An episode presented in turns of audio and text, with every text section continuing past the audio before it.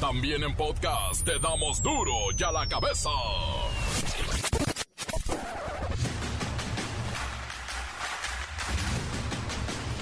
Lunes 18 de julio del 2022, yo soy Miguel Ángel Fernández y esto es duro y a la cabeza, sin censura. Comienzan los combates por el agua. Habitantes de diversas comunidades de los municipios rurales de Allende y Monte Morelos en Nuevo León incendiaron tubería PVC para evitar que los tubos fueran conectados al río Ramos y abastecer agua a los habitantes de la zona metropolitana de la capital del estado, Monterrey. La Iglesia Católica en México advirtió que la crisis por la escasez de agua es una señal de alarma y que no se administra de manera adecuada y los más pobres son los que más sufren. El Banco de México advierte que el pico de la inflación llegará entre agosto y septiembre próximos. Uy, todavía le falta. Esto quiere decir que se puede ir a 10% histórico. 80 millones de mexicanos serán los más afectados. Notifican a Rafael Caro Quintero que la orden de aprehensión en su contra es con fines de extradición. Lo van a llevar al gabacho. Puede tardar hasta un añito el trámite o menos. Hay tiro legal aquí. Vamos a ver sus abogados. Tienen que ser de los mejores para evitar una extradición. Otra vez, piratas asaltan plataformas de Pemex y roban 2 millones de pesos. A lo largo del 2022 se han registrado 19 plataformas de Pemex asaltadas por miembros del crimen organizado. El reportero del barrio y el accidente fatal donde un auto se rebana en dos partes y una joven pareja de 19 años pierde la vida. La bacha y ahora sí el cerillo. Nos tienen los resultados de la tercera semana de actividades en el torneo de liga, pero hoy juega el Pachuca otra vez. Otra vez contra el Querétaro que no jugaron la semana pasada. ¿Quién juega hoy? Ah, Pachuca Mazatlán. Bueno. Comencemos con la sagrada misión de informarle porque aquí no le explicamos las noticias con manzanas, no, aquí las explicamos con huevos. Llegó el momento de presentarte las noticias como nadie más lo sabe hacer. Los datos que otros ocultan, aquí los exponemos sin rodeos. Agudeza, ironía, sátira y el comentario mordaz. Solo el duro y a la cabeza. ¡Arrancamos! Ciudadanos comienzan a enfrentarse por el agua en Nuevo León. Habitantes de diversas comunidades de los municipios rurales de Allende y Monte Morelos incendiaron tubería PVC que pertenece a los servicios de agua y drenaje de Nuevo León. Esto con la intención de evitar que los tubos fueran conectados al río Ramos y abastecer agua a los habitantes de la zona metropolitana de Monterrey. Vamos con nuestro reportero en Nuevo León, él es el Pimporro. Adelante con tu información, Pimporro. ¡Ajúa! ¡Ajúa! ¡Está con ella, ¿Qué pasó, raza? ¿Qué hubo, raza? No levanten mucho la mano, porque ah, qué chilladero de ardilla. Oiga, raza, no les quiero quitar el tiempo. Lo que quisiera quitarles es el agua. Pero sí es cierto, ya nos andamos jaloneando de la ropa por estos hídricos motivos. Pues si simplemente hay que oír lo que dice la Iglesia Católica.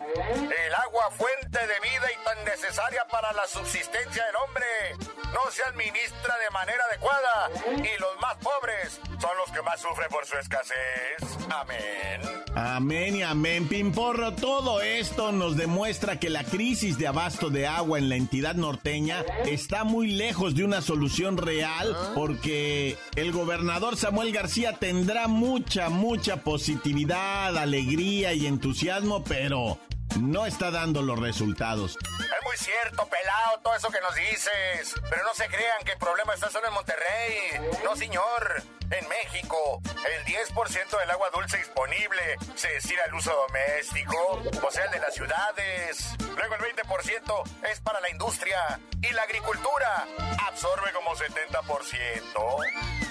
Figúrate, pelado malamanzado. El agua que se gasta en el campo podría ser agua tratada de otra manera, pero no. Somos brutos, tenemos sequía pero de ideas. Andamos perforando pozos a lo loco. Por eso se nos acabó el vital líquido. Ese es un tema delicado, Pimporro. Resulta que el campo mexicano no se dedica a alimentar al pueblo, sino a generar productos de exportación como estas berries, los frutitos rojos que son exportados en su totalidad a Estados Unidos porque son muy nutritivos y en México no se consumen. Y también los cítricos, las manzanas, los duranos y una cantidad de productos que los mexicanos nunca hemos probado. Somos grandes productores de alcachofa, berenjena y nabo. ¿Cuándo ves esos productos en la mesa de la gente, eh? de la raza? Nunca. Nos alimentamos de pura, mira, ahora verás, sopa de vaso, pizza y chatarra. Y la materia prima de eso es el trigo, que viene de Europa y de Estados Unidos. Y mientras lo que produce el campo nos cuesta 70% del agua dulce que hay en el subsuelo y en los cauces. Y nomás ya para despedirme, quiero dejar una cosa bien clara, gentes. Entiendan, organícense. Esto que estamos viviendo en Monterrey viene para la mayoría de las ciudades del norte del país. En el sureste no tanto porque allá llueve con madre. Pero las chulas fronteras de por acá nos van a traer acarreando baldes y correteando las pipas de agua. Manden una tormenta de esas que pegan en Jalisco. Con una de esas llenamos la presa. Ahora sí, ya me despido. No sin antes mandar un saludo a mi compadre Lalo Mora. Le tumbaron la represa de su rancho. Pero gentes, no desperdicien el agua. No les quiero amargar la alegría, pero ahí les va la sequía. Vámonos, pelado, porque aquí puro karateca. Nomás te les acercas tantito y dan el patadón hasta acá.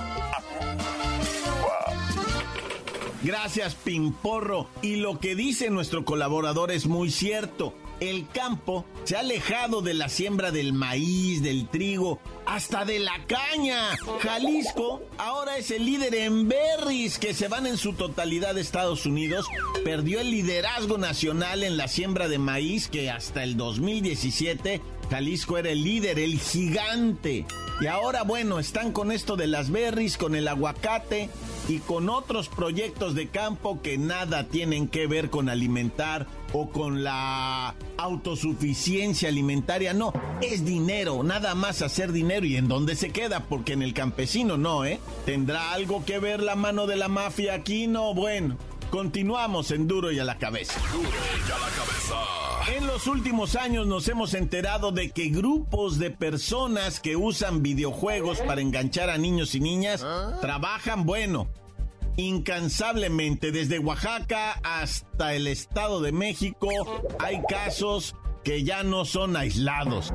¿Por qué? Porque hay un modus operandi ya establecido para enganchar a estos niños principalmente en juegos como el Battle Royale. Vamos con Siri porque este lunes la Fiscalía del Estado de México nos dio el modus operandi para engañar a los niños y niñas y esto es importante conocerlo. Siri, cuéntanos un poco de este modus operandi para enganchar a nuestros niños.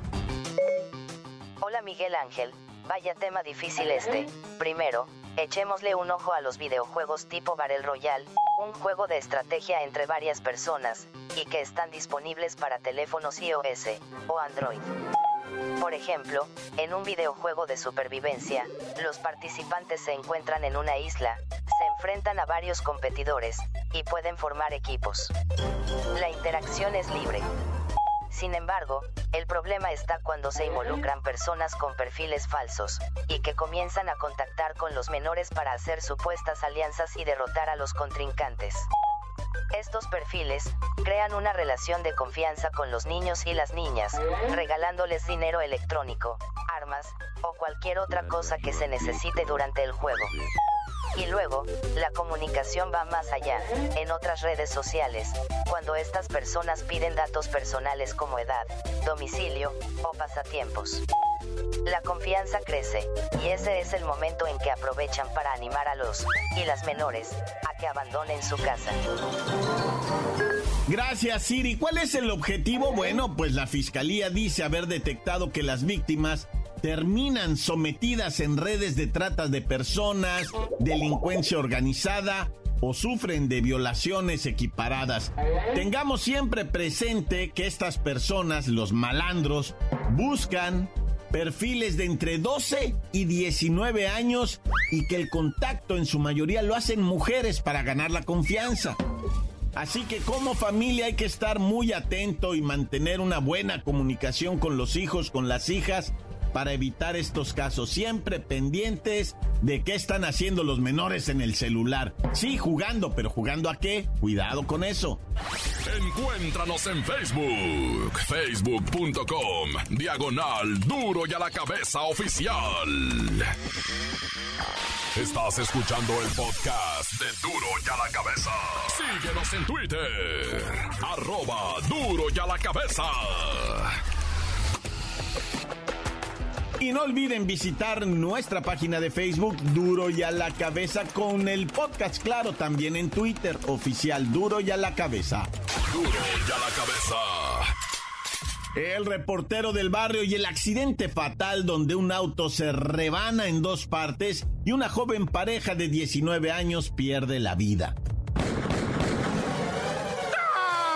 Montes, montes, alicantes, pintos, pájaros, cantantes, culeros, chirroneros. Ya, ya, ya, mucho drama, mucho viaje. Vamos a los calabres, que es lo de aquí, lo de ahorita. Ya te voy a comentar algo bien loco que está pasando allá en Haití. En Haití, o sea, la neta, sí friquea mucho esto de los malandrines que han tomado varias calles ya. O sea, imagínate que los malandrines están peleando con otros malandrines tipo pandillas pero ya no por el control del barrio, sino ya de todo. O sea, el control de. Es como si fuera loco una guerra civil, güey. De, pero de delincuentes, de, de, mañosos, güey, de narcos, de. Haz de cuenta que quieren tomar las, eh, las riendas del país, vaya, para que. O, al menos, vamos a decirlo así, abiertamente gobernar sobre un municipio. Me explico, este, este municipio lo gobernamos nosotros, la pandilla fulana, ¿verdad? Porque son pandillas,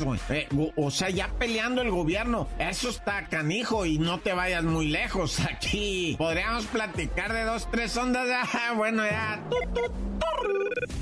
Fíjate que en Oaxaca, te, platico nomás hablando de autoridades, ya la mera jefa de la policía estatal lamentó mucho el fallecimiento de uno de sus soldados, ¿no? De sus policías. Eh, Bernardino Sánchez falleció en un enfrentamiento donde también murió un delincuente, otro delincuente herido, otro policía herido. Pues estuvo la balacera horrible, ¿verdad? De terror. Y luego dice, no, pues es que la neta traen mejor equipo ellos que, pues equipo y adiestramiento, Necesita esta gente que opera en las secretarías de seguridad. La neta necesitan ser más diestros en esto. Les va la vida, vato. O sea, neta, güey, entrenen, hagan algo. Capacitación, no sé cómo le digan ustedes, pero, pero tienen que saber cómo mover el arma ya en la situación de riesgo, porque no es lo mismo andarla nomás cargando, ¿ah?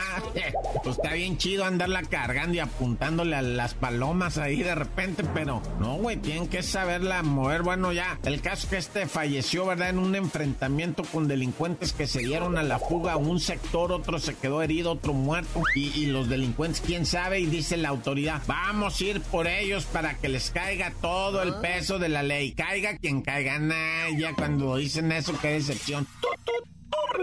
Oye, vamos a este, ¿a qué vamos, güey? ¿A qué va? Ah, sí, güey, no, pues a unirnos a la pena que hay en la, en la Gustavo Madero, ¿verdad? En esta alcaldía donde se estrelló un carrito el fin de semana, ¿verdad? Este carrito, eh, que imagínate, agárrate así nomás la imagen que tú vas a partir un carro desde la llanta izquierda superior, ¿verdad? Del lado del chofer y, y lo partes así, le cruzas hasta la llanta derecha, o sea, de la del otro lado, pero la de atrás. Así se partió este carro, güey. Nunca yo había mirado eso. Ya había visto que se partían por mitad, ¿verdad? O como aquel dramático del BMW que se desintegró. Casi no, o sea, que no queda. Bueno, pero como haya sido, este carro se partió por la mitad. Venía una pareja de jovencitititos de 19 años, güey. Y pues, pues sí, venían en exceso de velocidad, dice la autoridad. Pues no, no te lo necesita hacer el perito, ¿no? O sea, ver que el carro se estrella contra un poste y se parte de esa manera, pues no necesita ser perito para decir venían a madre, ¿no? O sea, la neta, güey. Pero bueno, es un fallecimiento bien triste, ¿verdad? Y que chagüita y las condolencias a los dolientes, ¿verdad? Qué tristeza la familia, tanto de la chamaquita como del batillo, ¿verdad? Porque si 100 morritos, bien morritos. Ya los daños materiales, ya eso qué, ¿verdad? O sea, igual se la... O sea, el daño material, la neta, ahorita ni pensarlo, ¿no? の。トト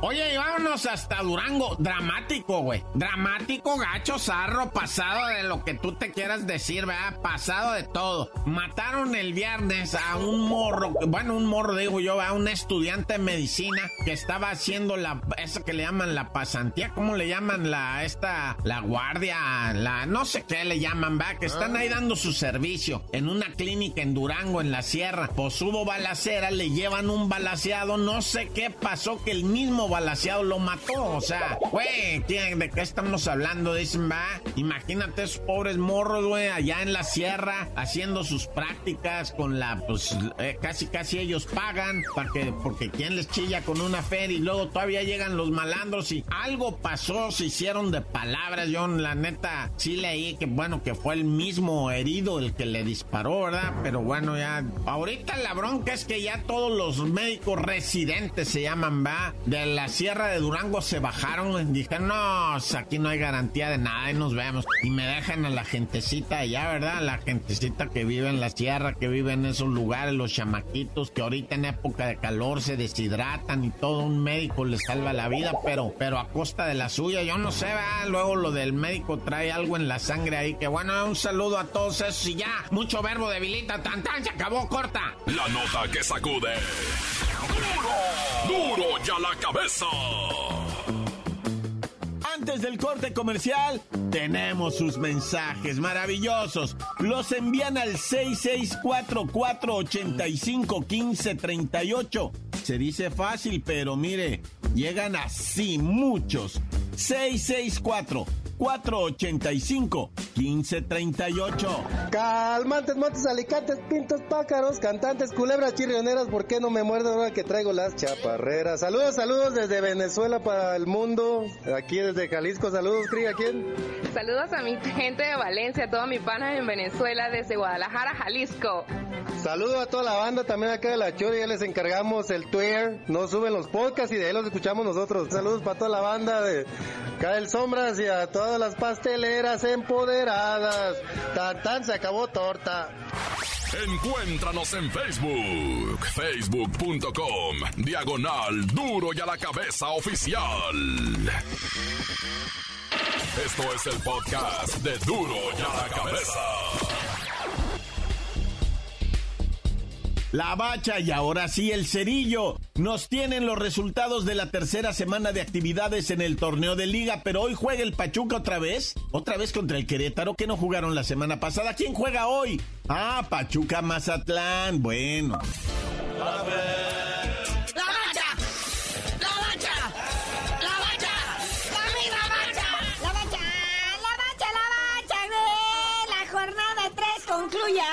con el Pachuca Mazatlán. Así es, hoy lunes sigue la actividad de esta jornadita 3.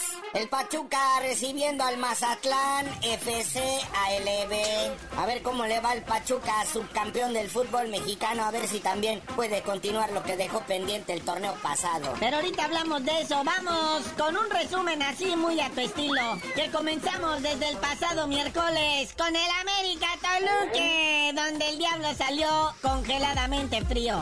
Mi querido Cerillo, qué bueno tenerte ya de vuelta. Ahora sí el Dream Team está completo. Y qué mejor que en esta jornadita 3 este, el fútbol mexicano, que curiosamente esta jornadita 3 empezó el miércoles ¿Ah? con el América Toluca, porque el sábado habría compromiso internacional. El América contra el Chelsea de Inglaterra de la Liga Premier y en el Azteca. Cabe mencionar que el marcador fue 2-1 a favor del Chelsea. El América se vio muy mal, muy tetos todos. Y a pesar de todo, los tres goles los metió el Chelsea.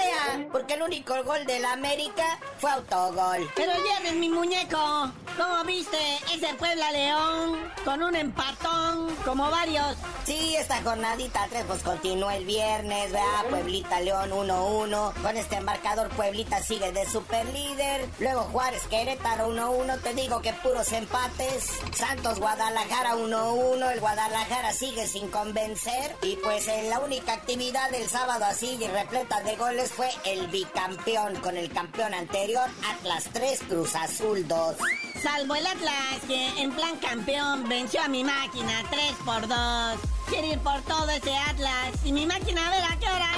El Pumas 1-0. El Monterrey 1-0 al San Luis. El Tigres 1-0 al Tijuana. El gol cae al minuto 77. Pero el mayor susto, Guiñac, sale lastimado casi al final del juego. Salió en camilla. No, no, no. El Piojo Herrera sintió que se le cayeron hasta los calzones. Porque pues sí, ganan los tres puntos. Pero ¿a qué precio, carnalito? ¿A qué precio?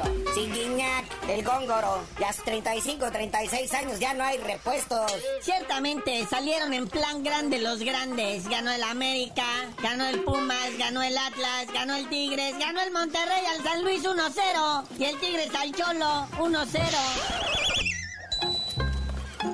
Pero bueno, carnalito, qué bueno que ya está de regreso, mi querido Cerillo. Pero, pues ya que estás de regreso y que ya se fue el enfadoso de Luisito, nos tendrías que decir por qué te dicen el Cerillo. Hasta que corran ese Luisito suplente que me pusieron, les digan, ya.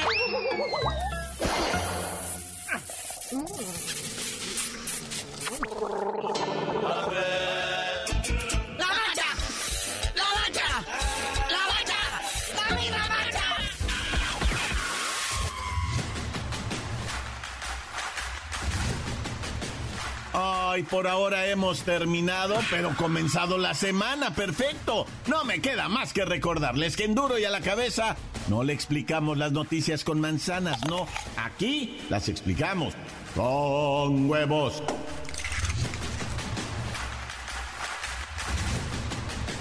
Por hoy el tiempo se nos ha terminado. Le damos un respiro a la información, pero prometemos regresar para exponerte las noticias como son.